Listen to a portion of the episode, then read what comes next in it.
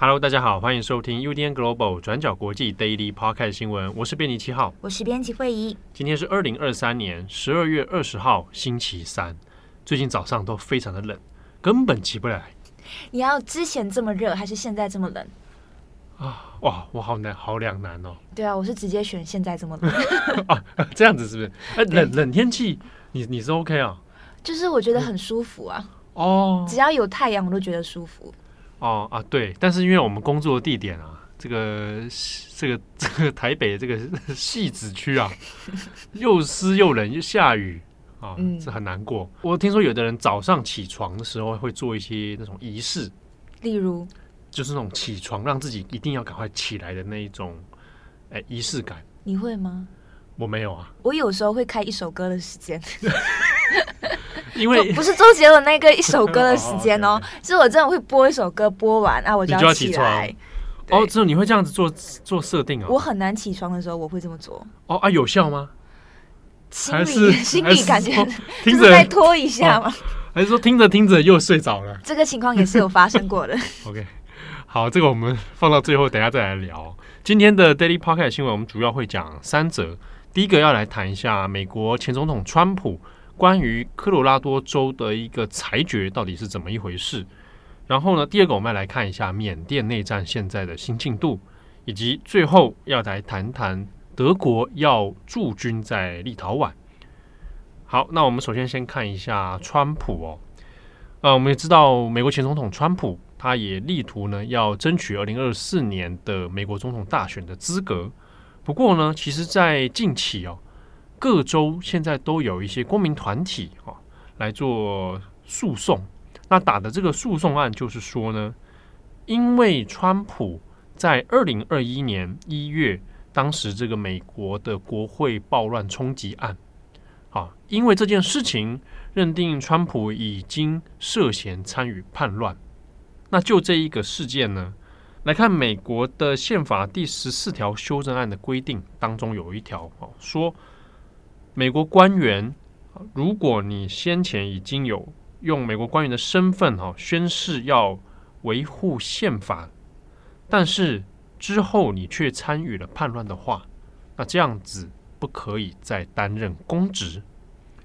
那就这一点呢，来打诉讼，认定说川普没有资格来进行美国总统的初选，甚至更不用说是后来的大选资格。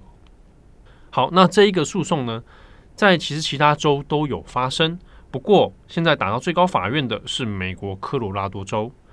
美国科罗拉多州的最高法院在十二月十九号的时候就做出了裁决哦，认定美国前总统川普不得参加二零二四年科罗拉多州的总统初选。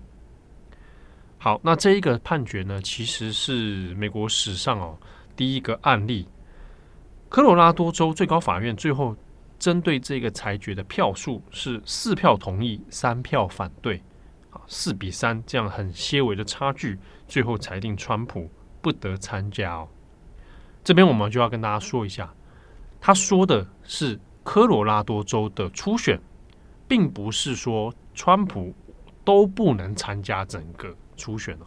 而且这边讲的是初选，也就是共和党自己在做初选提名的时候，那在科罗拉多州啊，他就不得参加。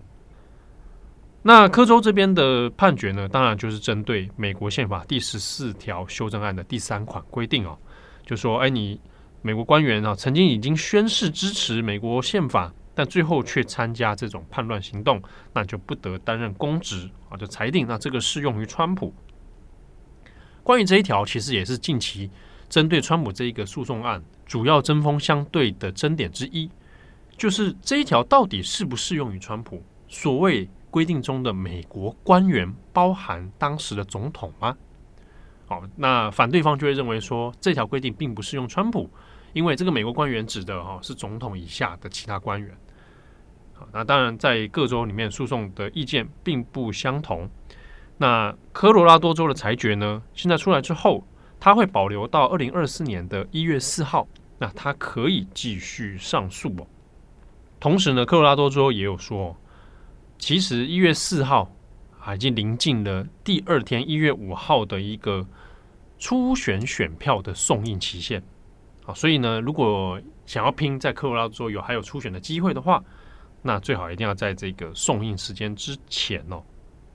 那共和党党内的初选目前应该会在三月五号，那科罗拉科罗拉多州就会来举行。我们现在看哦，科州这一个判决出来之后，虽然说它的范围是在一个州，但是的确哦，开了第一枪，不知道会不会影响到其他州。如果面临相似判决的时候，好，有没有类似的做法？哈，就把这个事情也扩大解释。除了科罗拉多州之外呢，像是密西根州、啊北卡罗来纳州都有类似的状况，啊都有提出诉讼。不过，像是密西根州呢，的裁定就是驳回了，因为裁定驳回的理由是说，诶，这个不并不是由州这边来决定川普是不是应该在那个选票初选的选票上面。好，那在北卡罗来纳州呢，提出的也是用同样的理由来反驳。好，另外我们再看的是说，那科罗拉多州做出了这一个判决，好，那就表示川普在初选上面完全没希望吗？好，那这个倒也不一定，但也有趣的是呢，科罗拉多州本身它其实就是一个民主党的票仓。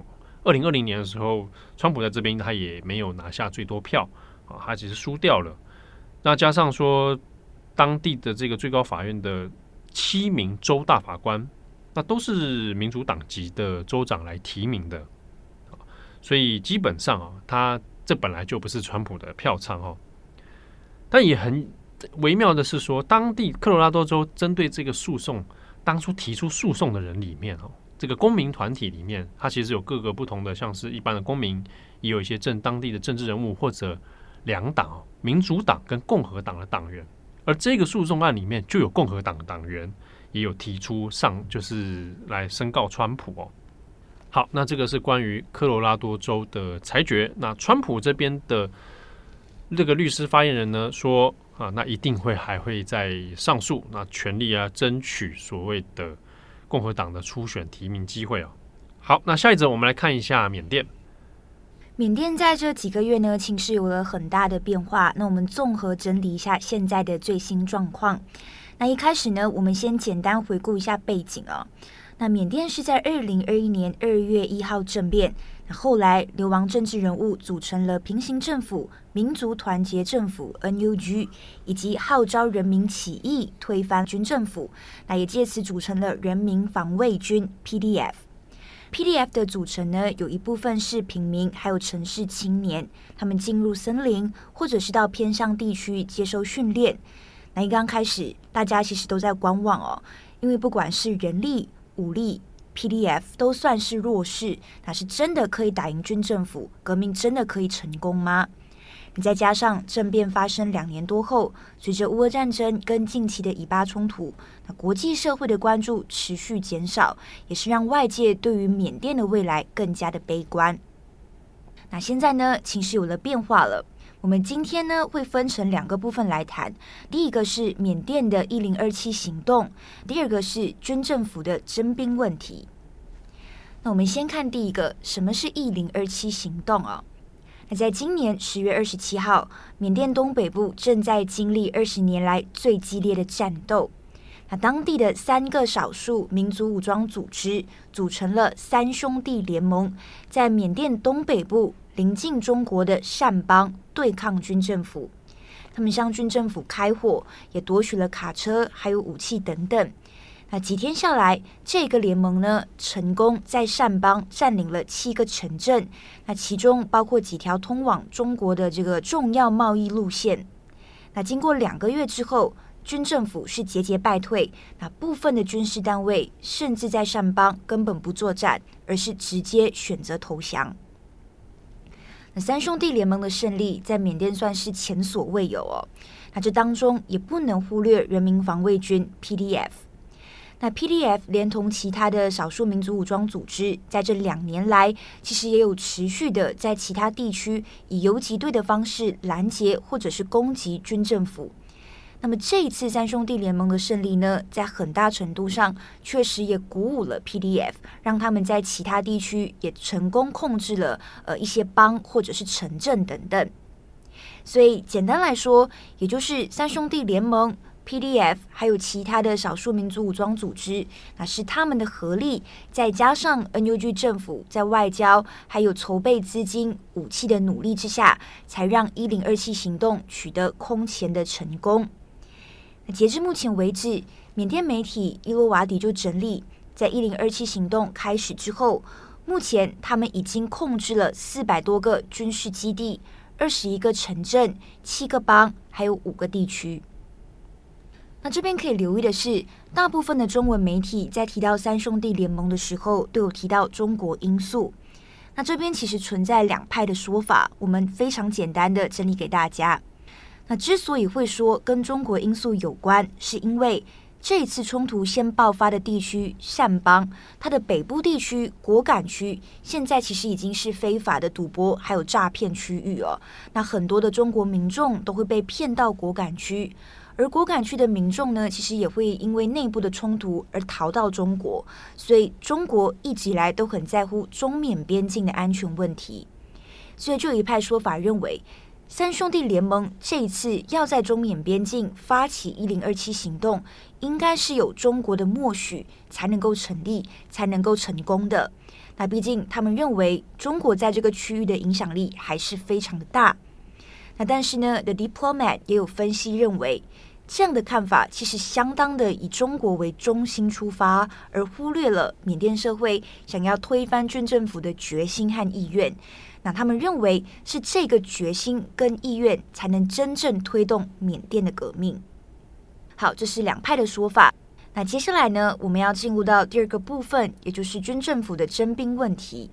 《纽约时报》今天的报道就指出，现在呢，在缅甸不同的城市开始传出有年轻人陆续失踪，疑似被强行征召入伍的消息。那这样的情况，其实在政变二零二一年发生之后就已经存在。那但是在最近这几个星期，有变本加厉的情形，可能也跟近期的一零二七行动还有军方的败仗有关。那目前《纽约时报》就统计，在十一月至少有十六名年轻男性被绑架，但是因为资讯不透明，不确定这些失踪的人是不是全部都被强行征召入伍，那以及到底具体失踪人数有多少？那其实传出这样子的消息，也让人非常的紧张哦。包括现在有一些缅甸的家庭也要求男性留在家里，不要外出，担心会发生什么事情。那因为也确实真的有人失踪了，那当有亲属失踪之后，他们可能也会想办法要去报警，但是去报警会面临的问题也是警察会要求贿赂，那或者是如果孩子失踪真的跟政府有关，那么其实报警也没有用。那其中一名十八岁的年轻男性在接受《纽约时报》访问的时候就表示。他说自己在去年十二月放工回家的路上突然被带走，那隔天头发就被剃光了，被指示说他要入伍作战。他当时候想要拒绝，不过军方就跟他说，如果你拒绝，那么你就要坐牢。那根据他的观察，他当时候就有真的进入小队里面接受训练。那小队里面呢，大概有一百多个人。那其中百分之八十的人都是被强行征召入伍，而剩下的人呢，其实都是军官的孩子。那最后这个男性成功逃跑了，但是逃跑的具体细节以及后续发展，《纽约时报》就没有多提到。好，那么以上大概就是缅甸的近况。那一零二七行动虽然看似成功，但是其实还有很多的细节值得留意。那例如这两个月以来，因为冲突，那流离失所的人数变得更多了。那联合国统计，目前估计有六十六万人流离失所。那以及现在对抗军政府似乎有进展哦，但是最后会不会进一步蔓延到城市地区？那是不是就代表革命会胜利？那联盟接下来会怎么合作，还是很大的未知数。那我们也会持续在做观察。好，下一则我们来看一下北约，还有德国和立陶宛。德国呢和立陶宛现在签订了，确定要将德国的驻军哦，永久的驻防在立陶宛。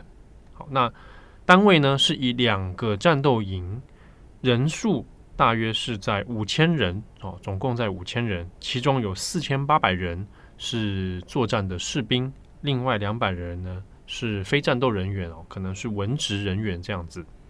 好，那德国呢？这是从战后以及德国统一以来，哈，首度的做境外的永久驻军，而且是驻扎在立陶宛。啊，那基本上它在军事的意义上面，就是强化了北约东侧这边的军事实力。主要要提防的对象，当然就是俄罗斯。好，那用用这样的投入更多的兵力，啊，以及装备的形式呢？希望能够就北约的东边实力哦，吓阻俄罗斯继续的进逼。德国这一次的驻防计划呢，当然它主要还是受到了乌俄战争的刺激哦。整体来说，让德国的国防计划以及面对欧洲遭受到俄罗斯威胁这样的一个想法呢，那怎样再去做一个新的军事调整呢？那根据德国国防部长的说法。他认为呢，欧洲现在应该要更积极的来推动跟其他，包括说像是北约的成员国以及其他可能并不是成员国的国家，来增加彼此的军事外交合作。那中间他们提到的理由呢，就是说，因为俄罗斯和中国正在扩大他们的影响力，所以欧洲哦，即便你可能。你交往的对象，交往的其他国家里面，有一些国家，他们并不是所谓传统认同欧洲价值的国家，但都应该要积极的去与他们有军事上的咨询、合作、往来，啊用这样的方式来削弱俄罗斯跟中国的影响力哦。否则的话，如果这些小国家都被俄罗斯跟中国投放了更多的资源的话，那未来都会对欧洲造成很大的影响。另外呢，他也是提到说，由于美国现在看起来将军事重心啊也放在太平洋区域，对于欧洲的事务，那或许应该要由欧洲的国家啊彼此再来增加大家对于相关的责任啊，哦，军事上面呢投放要更多的资源了。不过呢，德国这一次的驻军啊，虽然它在意义上面啊，在实力上面都有很大的一个里程碑哦，但诶，预计是在二零二七年的时候啊，才会全部到位。